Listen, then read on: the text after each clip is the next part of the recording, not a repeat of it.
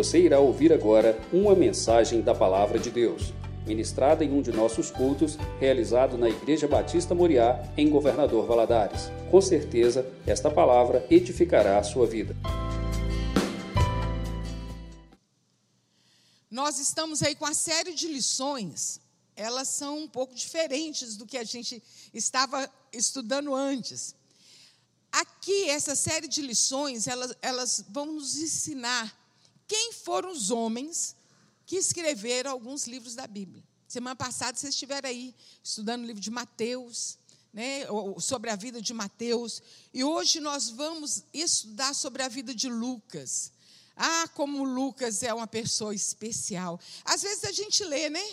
É, os, os evangelhos, Mateus, Marcos, Lucas, João, Paulo, Pedro, né, é, Tiago, eles escreveram. Então, às vezes, nós nos de, ficamos detidos somente naquilo que eles escreveram. Mas quem foram esses homens? Eu paro para pensar, foram uns homens muito especiais. Foram pessoas muito especiais. Por quê? Porque eles foram escolhidos a dedo para escrever a, a, a, o, o segredo do Senhor para escrever a revelação da palavra do Senhor, para que ela perpetuasse e chegasse até nós. Nós vamos ver aqui quando foi que Lucas começou a escrever, gente, é tantos anos atrás. E a palavra do Senhor, ela continua viva.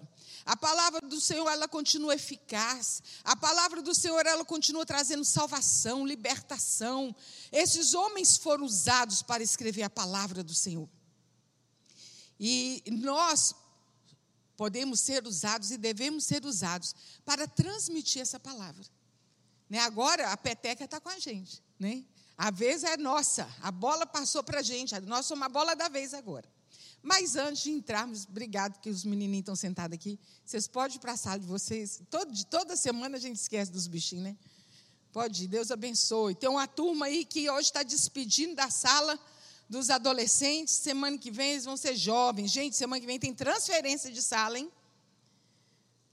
Glória a Deus. Então vamos lá, em Lucas capítulo 1, nós vamos ler dos versículos 1 a 4, que diz assim: Tendo, pois, muitos empreendimentos, é, muito, desculpa, tendo, pois, muito empreendido, por em ordem a narração dos fatos que seguem entre nós, se cumpriram, segundo nos transmitiram os mesmos que presenciaram desde o princípio e foram ministros da palavra. Pareceu-me também a mim conveniente escrevê-los a ti, ó excelentíssimo Teófilo, por sua ordem, havendo-me já informado minuciosamente de tudo desde o princípio, para que conheças a certeza das coisas que já tenho informado. Agora nós vamos lá em 2 Timóteo. 2 Timóteo 4, de 5 a 11. É Paulo falando assim: Mas tu, ser sóbrio em tudo, sofre as aflições, faz a obra de um evangelista, cumpre o teu ministério porque eu já estou sendo oferecido por aspersão de sacrifício, e o tempo da minha partida está próximo. Combati o bom combate, acabei, acabei a carreira e guardei a fé. Desde agora a coroa da justiça está guardada, a qual o Senhor, justo juiz, me dará naquele dia, e não somente a mim, mas a todos, também a todos os que amarem a sua vinda. Procura vir ter comigo, porque Demas me desamparou, amado, amando o presente século, e foi para Tessalônica, Crescente para Galácia, Tito para Dalmácia. Só Lucas está comigo. Então aí nós vemos, primeiro nós vamos ver Lucas escrevendo como que ele escreveu o livro de Lucas. Ele procurou saber detalhes detalhes, pormenores, ele foi muito minucioso para poder escrever esse evangelho. Em Colossenses é, 4, 14, Paulo ainda diz assim: Saúda-vos, Lucas, o médico amado. Era, era a gente vê quando Paulo fala a respeito de Lucas, o carinho que Paulo teve com essa pessoa. É interessante como que Lucas, às vezes a gente pensa assim, tem muito, muito crente aí cair no, no engano. A gente pergunta assim: quem foram os discípulos de Jesus? Aí já começa: Mateus, Marcos, Lucas e João. Marcos e Lucas não foram discípulos de Jesus. Eles escreveram a respeito de Jesus. Lucas, ele não esteve com o Senhor Jesus, ele não esteve, né? Mas todavia ele ouviu falar de Jesus como nós. Nós ouvimos falar de Jesus, a revelação da, de Deus chegou até nós. E nós escolhemos seguir a Jesus. Nós escolhemos servir a Jesus, que foi o que Lucas fez. E foi muito instigante e desafiador para ele escrever sobre alguém que ele não conheceu. Era uma responsabilidade muito grande. Por isso que nós vimos aqui no primeiro capítulo ele falando que como que ele foi minucioso, como ele quis é, é, saber dos detalhes sobre a vida de Jesus para poder escrever sobre a vida de Jesus. E é interessante que tem algumas coisas que são narradas no livro de Lucas que não são narradas em outros lugares, em outros livros, né? E Lucas ele atuou na propagação do evangelho ao lado de Paulo, Silas e Barnabé. Ele andava ali junto, mas ao lado de Paulo, ele andou mais ali pertinho. Nós vamos ver mais para frente por que Paulo precisou tanto de Lucas. Lucas, ele era médico, um homem intelectual, instruído. Ele aprendeu tudo o que pôde a respeito de Jesus e dividiu as suas, as suas descobertas com todos aqueles que ele conhecia. E é assim que deve ser conosco. Nós precisamos nos alimentar da palavra do Senhor e conhecer, olha, e, e dividir o que nós temos conhecido e recebido do nosso Senhor.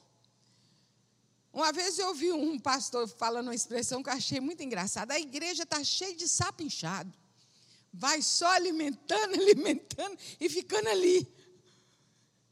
Não esvazia, não compartilha.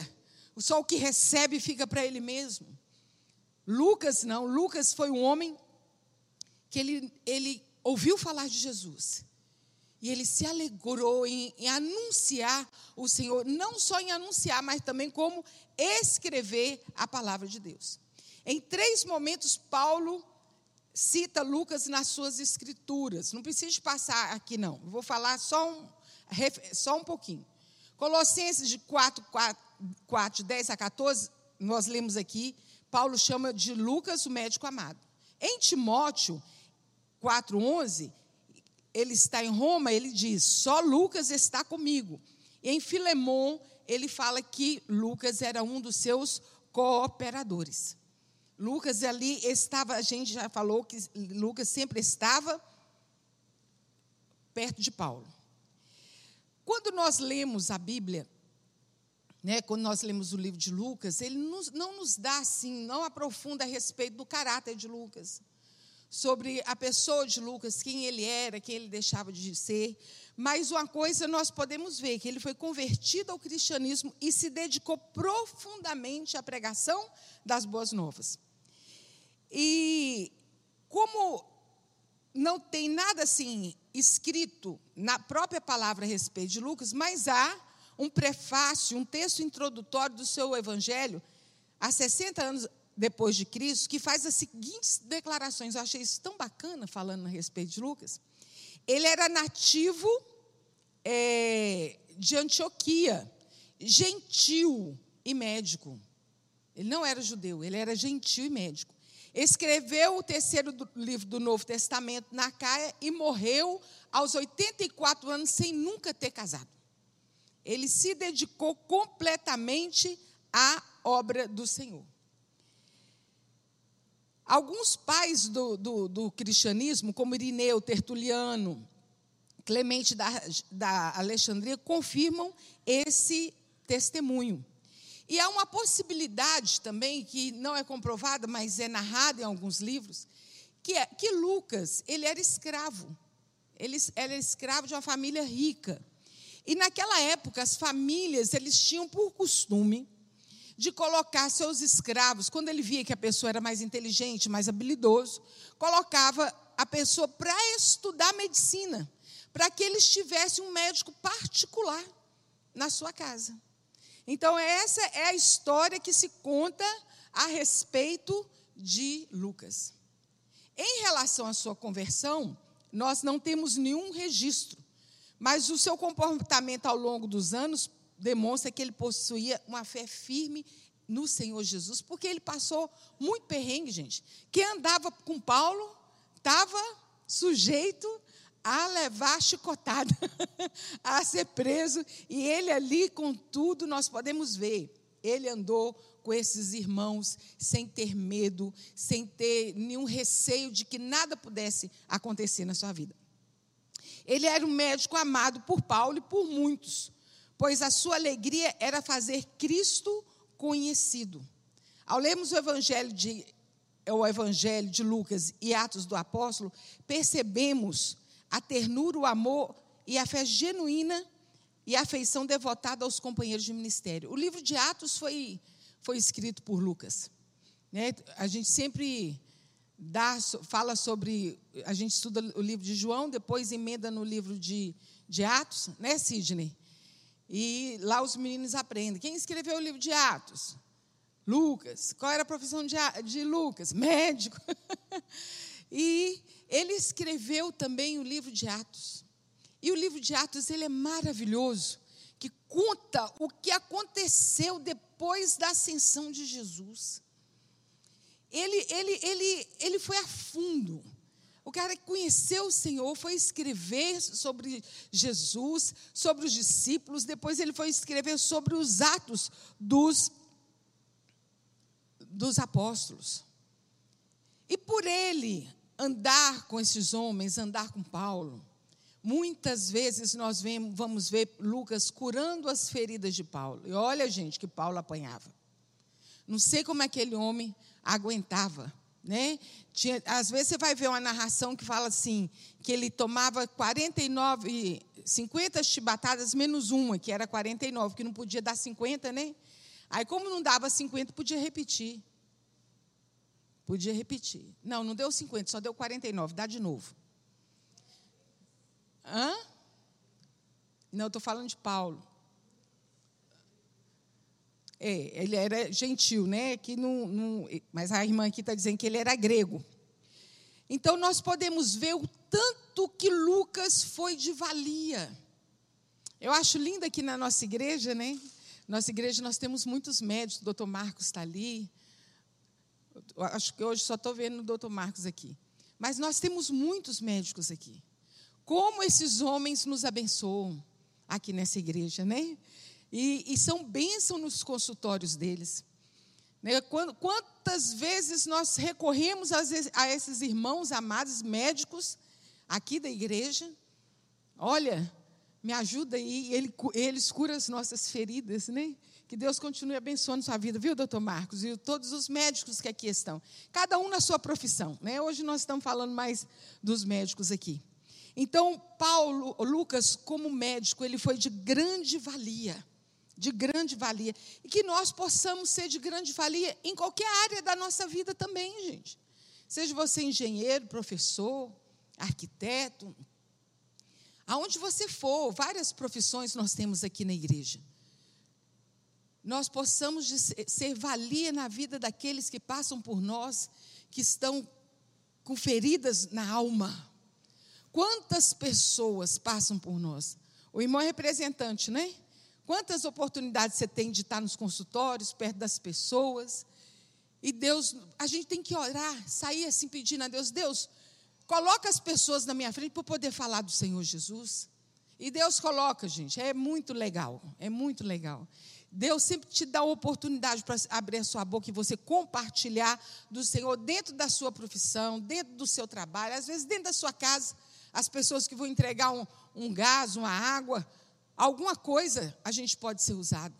Que, no, que essa igreja se levante na, na ousadia da, do, da pregação do Evangelho. Da pregação, foi para isso que o Senhor Jesus nos chamou. Paulo nos ensina assim, sermos gratos a Deus pelas vidas de homens e mulheres que dedicam suas vidas produzindo mais e melhor para a obra de Deus. Paulo está falando isso aqui por causa de Lucas. Lucas cuidava dele. E ele, fala, e ele aqui fala sobre a, nós temos gratidão por essas vidas. Ele, como historiador, ele prestou uma enorme colaboração no reino de Deus, contando os pormenores ele se empenhou para reproduzir o tratado histórico e confiável, um testemunho fiel de tudo aquilo que acontecera com Jesus e seus discípulos. Gente, o trabalho desse homem não foi pouco, não. Foi muito. Foi muito. Ele escreveu o livro de o Evangelho de Lucas. Tem muitos detalhes, tem muitos pormenores que nos outros não tem.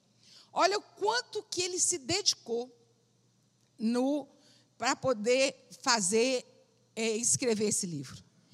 Ele encontrou com Paulo por volta do ano 51, em Trode, onde os seguiram juntos para a Macedônia. Paulo e Silas foram presos em Filipos. Aqui tem é, é aquele momento que é muito interessante essa parte. Gente, o livro de Atos é uma história fantástica. E Paulo e Silas, eles chegaram num lugar e tinha uma mulher que fazia adivinhação, e o povo da cidade ganhava dinheiro com aquela mulher. E, e ela era uma, uma pessoa usada pelo inimigo, por Satanás, nas suas adivinhações. E ela começou a andar atrás de Paulo e Silas e, e gritava. Onde eles andavam, ela estava gritando: Estes são aqueles que anunciam a palavra do Deus vivo. E foi todo dia. Por fim, Paulo encheu a paciência com aquilo, virou e falou assim: para trás de mim, Satanás. Repreendeu e tal, e ela ficou livre, ficou liberta. E pelo fato dela ficar liberta, Satanás não tem mais ação da vida dela, não tem mais o espírito divino. Os homens pararam de ganhar dinheiro e pegaram e prenderam Paulo e Silas. Mas antes disso, bateram muito neles. E eles foram presos. E quando eles vão para a prisão, e à meia-noite eles cantam louvores ao Senhor e as cadeias se quebram, né? As cadeias, as correntes se quebram e eles ficam livres. Mas, nesse momento, estava com ele Timóteo e Lucas. A Bíblia não fala, porque Lucas e Timóteo não foi no meio. É, aqui diz assim que talvez eles passaram desapercebido por ter aparência de judeus comuns. Então, talvez eles tenham passado desapercebido nesse momento, eles ficaram livres, né? Mas quando Paulo saiu de lá, com certeza Lucas cuidou das enfermidades de Paulo.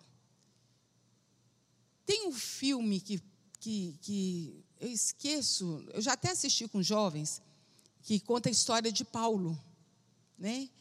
Aí vai até os últimos dias dele. É muito, é muito lindo, gente. Quem puder. Você lembra do nome do filme, Sidney? Lembra, não? É Apóstolo Paulo? É? Depois vocês procuram, que vai contar a, a saga de Paulo, tudo que aconteceu na vida dele.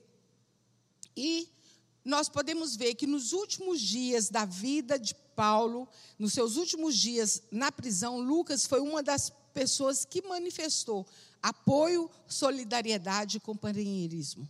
Lucas estava ali com Paulo até o final da vida dele, né?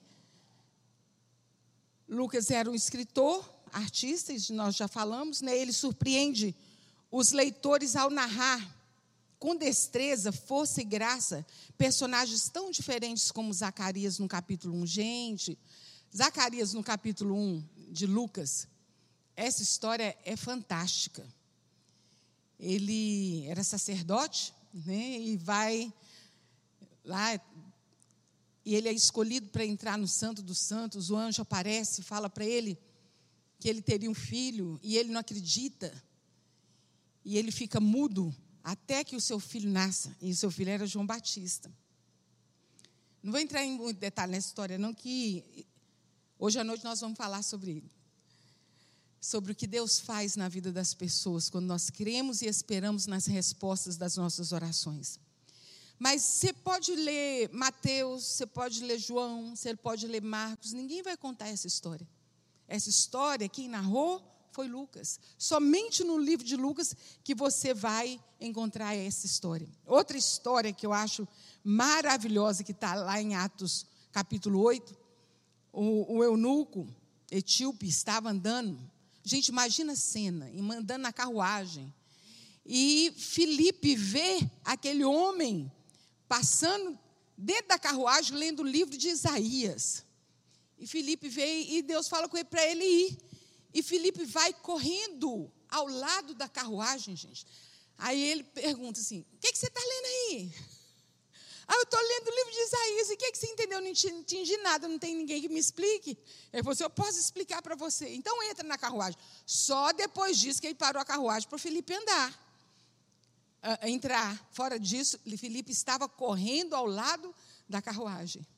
Aí Felipe entra mostra, fala da revelação, que ali ele estava lendo aquela parte que Jesus foi como ovelha muda, muda para o matadouro e tal. E aí ele explica, ele fala quem é Jesus. E eles, ele, o rapaz, o eunuco aceita Jesus. E ele vê um, um, um riacho assim, ele falou: Você quer ser batizado? Ele falou: Quero. Então vamos lá, você crê no Senhor, você confessa Senhor Jesus, confesso. Ele foi, batiza o homem, e acabando ali, gente, não sei quantos de vocês aqui né, assistiam Jornada nas Estrelas. Tinha o, o Spock, né?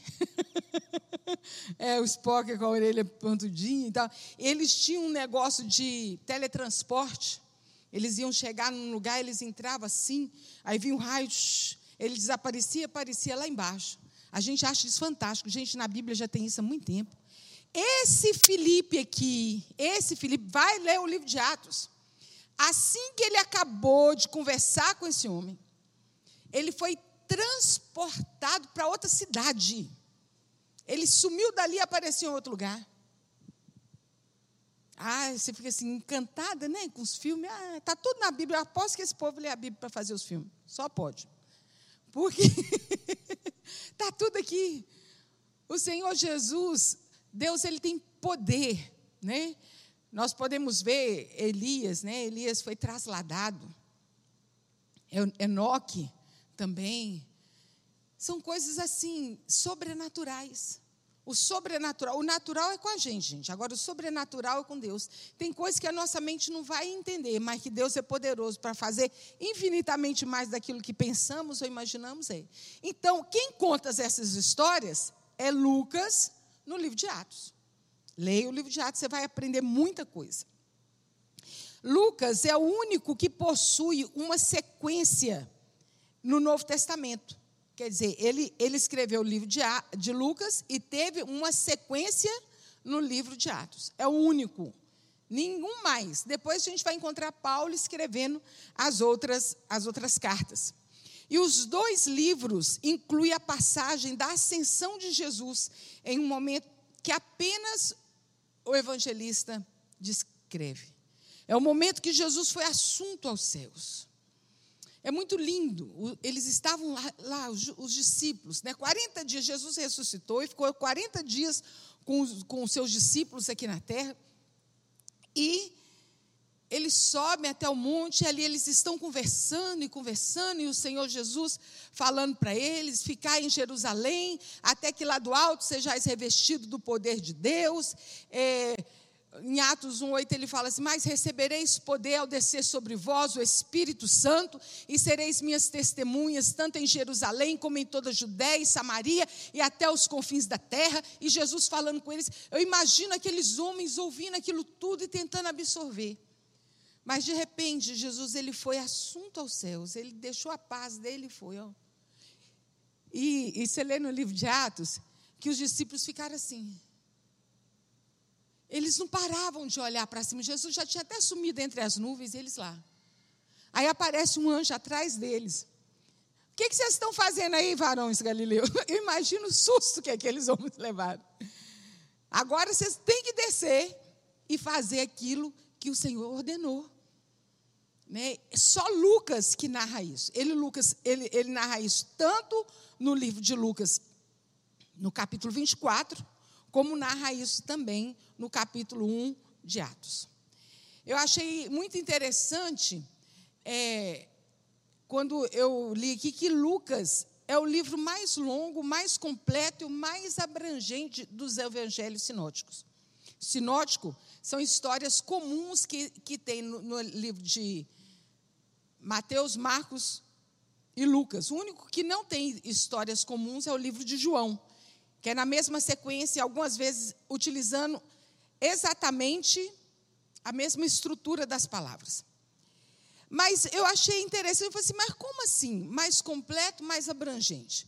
O livro de, de Lucas só tem 24 capítulos, o livro de Mateus tem 28. Aí a gente vai pesquisar, né? Eu falei, não, esse negócio a gente vai ensinar, tem que ensinar certo.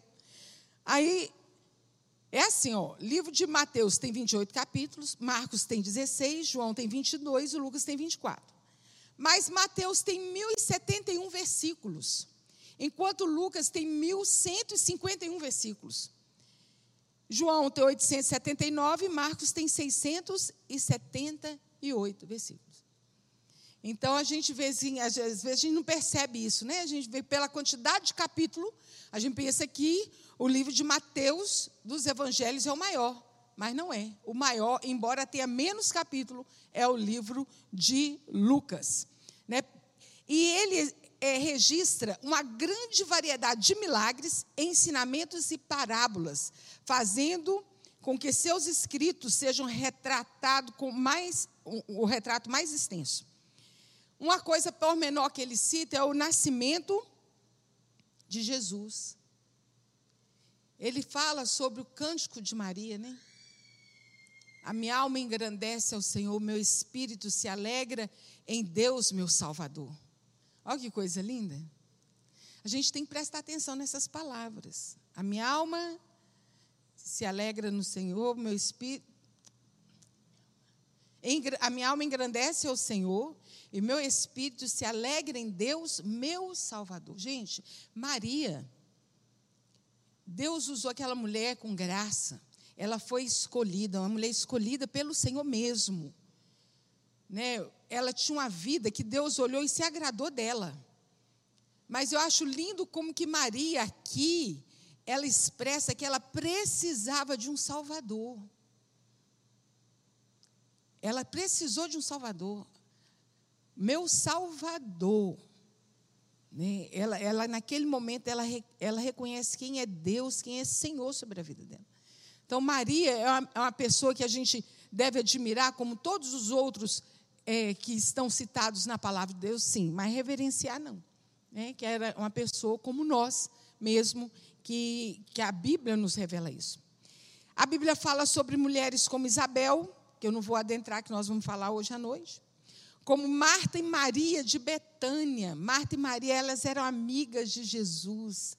É muito lindo. É só eles que falam a respeito disso. Sobre a mulher que molhou os pés de Jesus com as suas lágrimas. Né? Jesus chegou no lugar e assentou, e daqui a pouco aquela mulher veio, abaixou e molhou, lavou os pés de Jesus com as suas lágrimas. O dono da casa achou ruim com a mulher. Essa mulher, você sabe quem que é ela? E que está aí, você sabe quem é essa aí que está aí molhando? É uma pecadora, é isso e aquilo. Aí começa o espírito de acusação. Né? E Jesus falou assim: primeiro, quando eu cheguei na sua casa, você não me deu água para poder lavar meus pés. E ela está fazendo isso, lavando os meus pés com as suas lágrimas. E ela sabe o que, foi perdoado.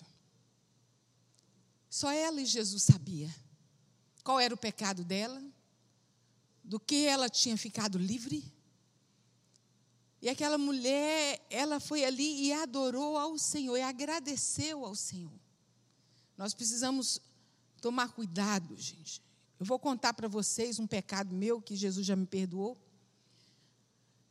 Uma vez eu estava na igreja e chegou uma moça acompanhando um cantor que veio de fora, e ela veio para poder tocar junto com ele. E eu do meu banco, eu até levantei e fiquei assim. Está aí, né? Dentro de mim. Está aí tocando, né? Mas você fez isso, isso, isso. isso. Menina, eu olhando assim, quase que eu levantei, fui lá dar uns tapas na mulher, tirar ela de cima do altar. E fiquei olhando. Gente, nesse momento que eu estava ali, naquele espírito demoníaco, o Senhor veio e falou assim comigo: Eu perdoei o seu pecado, porque eu não posso perdoar o dela. O Senhor, nós não, nós não podemos julgar ninguém, gente. Não podemos. Nós podemos alertar as pessoas do pecado, mas condenar as pessoas. Cada um sabe de si. A mim, como diz a palavra, só me restou coragem de vergonha. Eu sentei, chorei e pedi perdão a Deus. Pois, Senhor, me perdoa. E foi isso que aquele homem fez com aquela mulher. Falando ali, aquela mulher já estava perdoada. Ela já estava com a vida dela restaurada. Né? É... Lucas também conta sobre a viúva de Naim. Ela só tinha um filho, o filho dela morre. E o, o enterro estava saindo, ela chorando, chorando, chorando. Jesus, para o enterro, ressuscita aquele menino. Olha que alegria, né? Ele apresenta conotações de Jesus, é, milagres de Jesus com conotações científicas. Presta atenção. O jovem possesso. Em Mateus, Mateus chama ele de lunático. Marcos chama ele de possesso, mas Lucas diz que ele convulsionava. Ele já usava o termo médico. É, em Lucas é, 14, a cura de um hidrópico. Hidrópico. Eu falei assim: vou, vou ver o que, que é isso. A Bíblia fala, ele cita esse nome. É um distúrbio na circulação do sangue. Então, Lucas, como médico, ele usa alguns termos assim. E ele apresenta maior número de parábolas. A parábola do bom samaritano mesmo está no livro de Lucas, no capítulo 10. Quando Jesus nos ensina, né, ensina ao povo a amar o próximo. Aí o povo pergunta assim: quem é meu próximo? Aí Jesus começa a contar a parábola do bom samaritano. Que o homem saiu na viagem e que os ladrões vieram, roubaram, não só roubaram, mas como bateram demais nele. E ele ficou ferido, jogado no caminho. Aí vem primeiro quem? O sacerdote. O sacerdote passa por aquele homem e não faz nada por ele. Ele estava muito ocupado pensando nas coisas que ele teria que fazer lá no templo, ou às vezes para pregar. Vai embora. Vem o levita, aquele que cantava, aquele que adorava o Senhor, que trabalhava no templo. Mas também não parou. E veio um samaritano. Judeus e samaritanos não se falam. Mas naquele momento, aquele, aquele, aquele, aquele samaritano, ele não pensou o que a pessoa poderia ser, mas o que ela estava precisando naquela hora. Ele vai, pega aquele homem, cuida das suas feridas, passa azeite, passa óleo, cuida dele. E leva para uma estalagem, deixa lá. Eu falei assim: oh, vou deixar que pago. Quando eu voltar e tiver mais algum custo, eu pago, mas cuida dele por mim. Essa é a parábola que está em Lucas.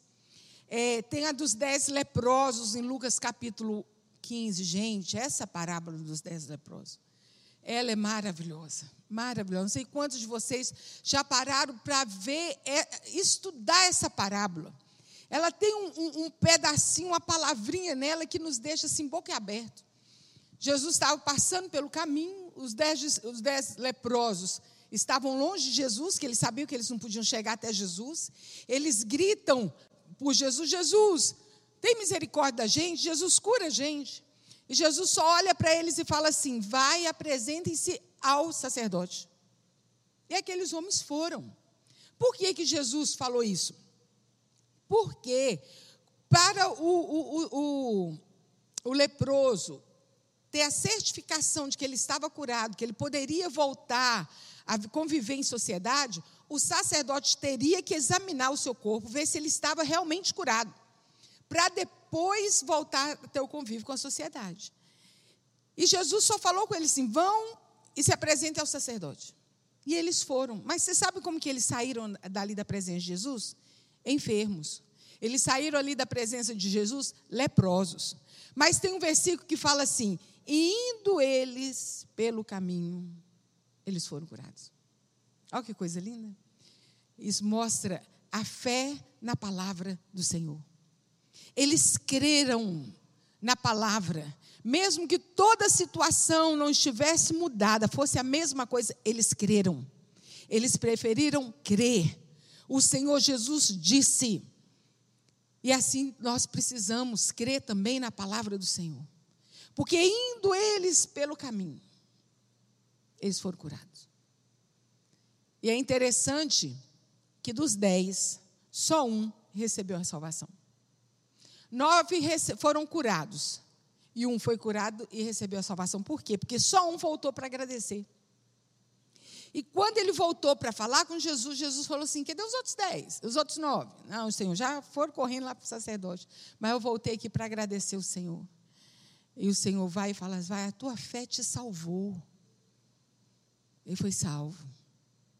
Tem muitas pessoas que vão ser abençoadas, não, não confunda ser abençoado com salvação. Não confunda isso.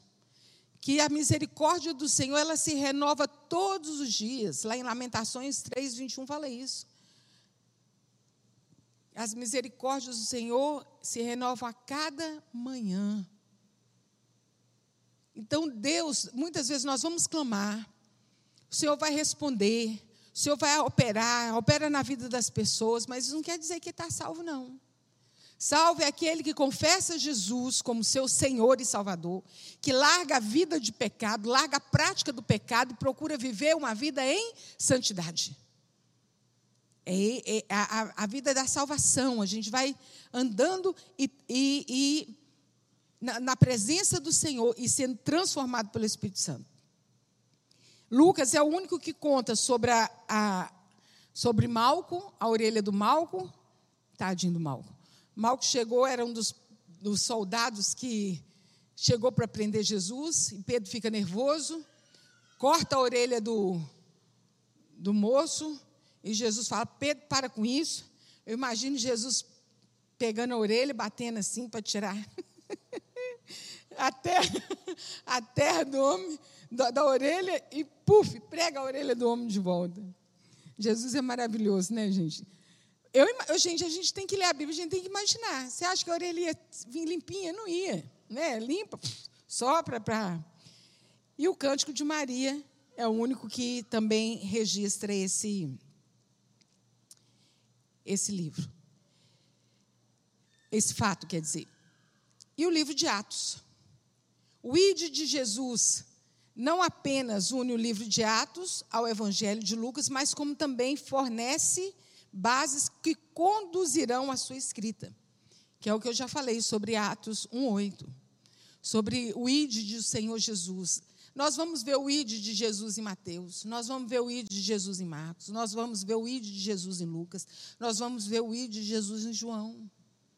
Mas o único evangelho que termina falando do, do id e o livro que começa falando do ID é o livro de Atos. Então aí nós podemos ver que ele tinha toda todo um, um, um conhecimento da palavra do Senhor, da escritura do Senhor. Lucas é tido como um grande personagem do Novo Testamento. Ele entrou na galeria dos escritores da Bíblia. Foram 40 escritores. Dividido em, acho, 1.600 anos, né? Foi a diferença. O tempo que a Bíblia levou toda para ser escrita. Não sei quantos de vocês lembram do jogral que os meninos apresentaram aqui, que falava, ele, ele descreve a presença de Jesus em todos os livros da Bíblia, de Gênesis a Apocalipse como que a, a, a, Bíblia não é uma série de histórias desconectadas. A Bíblia, ela de Gênesis e Apocalipse, ela, ela aponta para a única pessoa que é Jesus. O plano da salvação do Senhor Jesus para com as nossas vidas. Então, todos os homens que escreveram a palavra do Senhor foram homens que foram escolhidos eles foram inspirados pelo Espírito Santo. Eles tiveram a revelação Gente, esse livro aqui não é um livro qualquer. Ele fechado pode talvez, talvez não representar muita coisa, mas quando você abre a palavra do Senhor, Deus fala conosco. Deus nos deixou essa palavra como um presente para que nós pudéssemos conhecê-lo.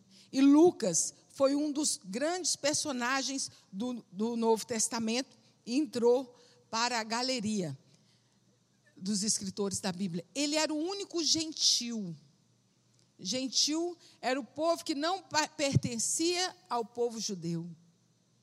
Ele era o único, foi o único desses aqui todos citados que era gentil. Olha que coisa linda. Isso diferenciava do demais, dos demais. Isso quer dizer que o evangelho é universal e ele deve ser anunciado a todos os povos. Não importa quem, quem é a pessoa.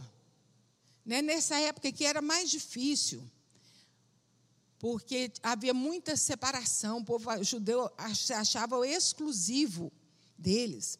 Mas você vê lá em João, capítulo 1, versículo 12, que fala assim: Ele veio para o que eram os seus, mas os seus o rejeitaram. Mas a todos quanto receberam, deu-lhes o poder de serem feitos filhos de Deus. Outra coisa que eu acho linda na revelação desse versículo: todos nós somos criaturas, mas filhos de Deus são aqueles que recebem Jesus como seu Senhor e Salvador. É o que está na palavra. Ele veio para o que eram os seus, mas os seus o rejeitaram. Mas a todos quanto receberam, deu-lhes o poder de serem feitos filhos de Deus. Às vezes a gente escuta a pessoa falando assim: todo mundo é filho de Deus. Mas a palavra de Deus não, não nos ensina isso, não. Nós precisamos receber Jesus como nosso Senhor passarmos ser, precisamos passar a ser herdeiros de Deus em Cristo Jesus, co-herdeiros com Jesus, irmãos de Jesus. Assim nós somos feitos filhos do Senhor. Precisamos estudar a palavra para não cair no engano, para não, não cair na, na, na, na, falsa, na falta de informação. Às vezes a gente, a gente mesmo repete coisa que está errada por falta de. A, o próprio Senhor Jesus errais por não conhecer as Escrituras. E nem o poder de Deus. E nem o poder de Deus. Nós precisamos conhecer a palavra. Precisamos buscar o Senhor todos os dias. Pedir ao Senhor que perdoe os nossos pecados. Que nos enche com o seu Espírito Santo. Que o poder que Ele dispensou os discípulos dele é o mesmo poder que precisa estar sobre as nossas vidas. Orar pelos enfermos, expulsar demônios, pregar o evangelho com ousadia. Nós precisamos buscar isso do Senhor a cada dia, toda manhã. Precisamos anunciar. A gente tem muita gente morrendo sem saber da palavra de Deus. Muita gente ao nosso lado precisando conhecer o Senhor Jesus. E é você que Ele colocou lá. Eu tenho costume de dizer para os adolescentes e para os jovens: é você que está dentro da sua sala de aula, você que está na sua faculdade. Não é o pastor, não sou eu, é você. É você quem Deus quer usar. Foi Lucas que Deus quis usar. Era uma pessoa totalmente improvável. Era improvável, mas ele foi escolhido. Lucas é o único que narra, que narra claramente em Atos a descida do Espírito Santo sobre os cristãos. Está lá em Atos 2. Quero ler com os irmãos que essa passagem aqui é muito maravilhosa.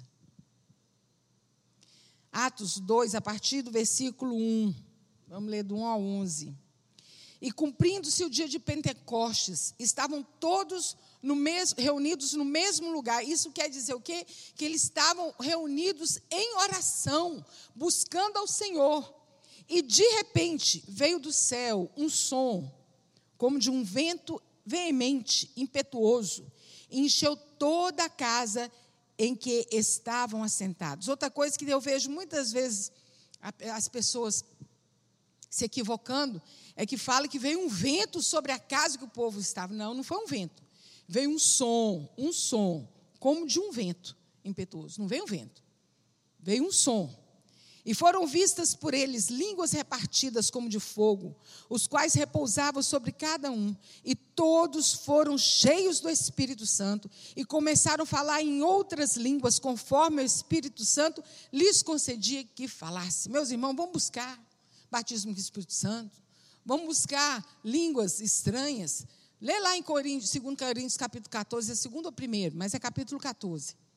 Você vai ver falando sobre a preciosidade. Deus quer adornar a sua igreja com os dons do Espírito. E nós precisamos buscar isso. O avivamento do Senhor nas nossas vidas. E em Jerusalém estavam habitando judeus, varões religiosos e todas as nações que, debaixo, que estão debaixo do céu. E correndo daquela voz, ajuntou-se a multidão e confusa, e estava confusa, porque cada um ouvia falar na sua própria língua. E todos pasmavam e se maravilhavam, dizendo uns aos outros: Pois que não são galileus todos os homens que estão falando? Como, pois, ouvimos cada um na nossa própria língua em que somos nascidos? Pardos, medos, elamitas e os que habitavam na Mesopotâmia, Judéia, Capadócia e Ponto da Ásia. Aí vai falando vários, né?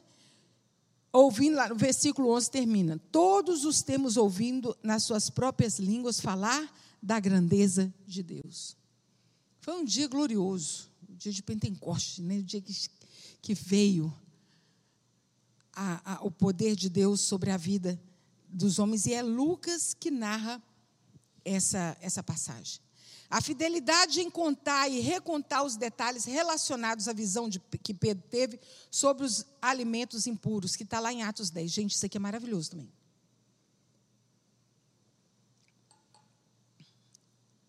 Em Atos 10, é um texto bom para nos revelar que ninguém é salvo pelas obras, tá? Efésios 2:8 já fala isso, né? Que nós somos salvos pela graça mediante a fé. Isso não vem de vós, é dom de Deus, não vem de obras, para que ninguém se glorie. Atos 2, é, Efésios 2:8. Mas aqui em Atos nos conta uma história mais detalhada. Conta a história de um homem chamado Cornélio. Esse homem, ele era um homem justo, ele era um homem bom, de boas práticas. E o que ele fazia, olha que coisa, ele, ele, ele ajudava as pessoas, ele, ele abençoava as pessoas. O que ele fazia era com um coração tão sincero, tão bom, que as suas atitudes chegaram diante de Deus. Aí, um anjo aparece a Cornélio e fala assim: Olha, Cornélio, eu vou mandar aqui uma pessoa que vai vir falar para você sobre Jesus. Tipo assim, pessoa, você está precisando receber Jesus, seu coração precisa ser salvo. Você recebe ele, tá? Ele falou, tá bom. Nisso, Pedro estava lá na casa dele orando, assim, na varanda, e ele teve uma visão que descia do céu um lençol. E em cima desse lençol tinha todas as comidas impuras que a Bíblia fala que não é para comer. E aquele lençol descia e, e Jesus falava para ele assim: Pedro, come. Você não vou comer isso, não. Pedro era turrão, não vou comer, porque isso é impuro. Isso é impuro, não vou comer. Três vezes o negócio desceu, três vezes Jesus falou com Pedro. e ele falou que não ia comer. Aí Jesus falou para ele assim: Olha, você não pode considerar impuro aquilo que eu já purifiquei. Não pode. E tem outra coisa. É para você ir lá na casa do Cornélio. Você vai lá e vai pregar o evangelho a ele. Aí Pedro pegou, chamou alguns irmãos e eles foram lá na casa de Cornélio. Eu acho bacana que quando ele chega na casa de Cornélio, tava, os parentes todos do Cornélio já estavam esperando. Os vizinhos que ele gostava estavam na casa de Cornélio. Estava o povo assim todo esperando para ouvir o que, que Pedro tinha para falar. E Pedro chegou para aquele povo que era gentil, aquele povo que não conhecia o Senhor. Para esse homem, que ele era um homem bom, mas a bondade dele não, não garantia a salvação dele. E ele vai e anuncia o evangelho. E aquele povo é quebrantado, e aquele povo aceita, recebe Jesus como seu Senhor. E Pedro ora, e na hora que Pedro ora, o povo é batizado com o Espírito Santo, e no mesmo momento eles receberam línguas espirituais. Olha que coisa linda. Né? Então, gente, é um texto bom, porque às vezes a pessoa pensa assim: ah, Fulano era tão bom que merece o céu. Deus reconhece os nossos atos de justiça.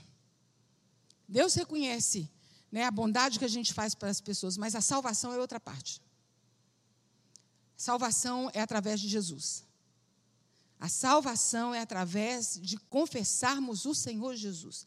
E como as pessoas ouvirão, se não há quem pregue? Então somos nós que precisamos pregar o Evangelho. E Lucas entendeu o plano perfeitamente de Deus para a humanidade e cumpriu brilhantemente a sua tarefa. Ele entendeu que o Evangelho é para todos, por isso ele não se deteve ali em, não, em, em, em somente andar com, com os judeus, mas ele, como gentil, ele se sentiu na obrigação de levar o evangelho. E nós, todos nós, precisamos sentir a obrigação de levar o evangelho do Senhor a todos que estão ao nosso redor. Amém, irmãos? Vocês gostaram da história de Lucas? Bom, né? Conhecer Lucas assim. Vamos ficar em pé, vamos orar?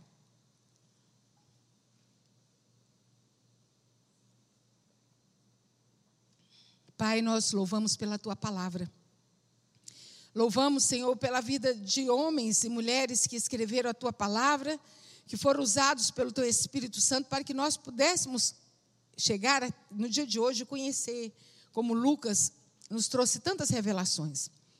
Pai, mas a tua palavra hoje nos falou tão fortemente sobre é, levarmos o Evangelho, sobre pregarmos para as pessoas, temos misericórdias uma pelas outras. Meu Deus, misericórdia para aqueles que se perdem. Meu Deus, a tua palavra hoje nos trouxe tanto ensinamento, tanta revelação. Meu Deus, e que nós não possamos, Senhor, ficar somente como aqueles que ouvem, mas que o nosso coração se alegre, Senhor, em anunciar a tua salvação. Meu Deus, aviva a tua igreja, Senhor. Aviva, ateia fogo do alto céu em cada coração, Senhor. Meu Deus, que haja fogo do Senhor, que haja vontade de anunciar a tua palavra. Meu Deus, nós colocamos diante do Senhor os nossos parentes, os nossos queridos que ainda não conhecem ao Senhor como Senhor e Salvador. Meu Deus, que o Senhor possa nos usar com poder e graça para anunciar a tua palavra, principalmente dentro das nossas casas, e que os nossos sejam alcançados pelo Senhor. É que oramos a Ti em nome de Jesus. Amém.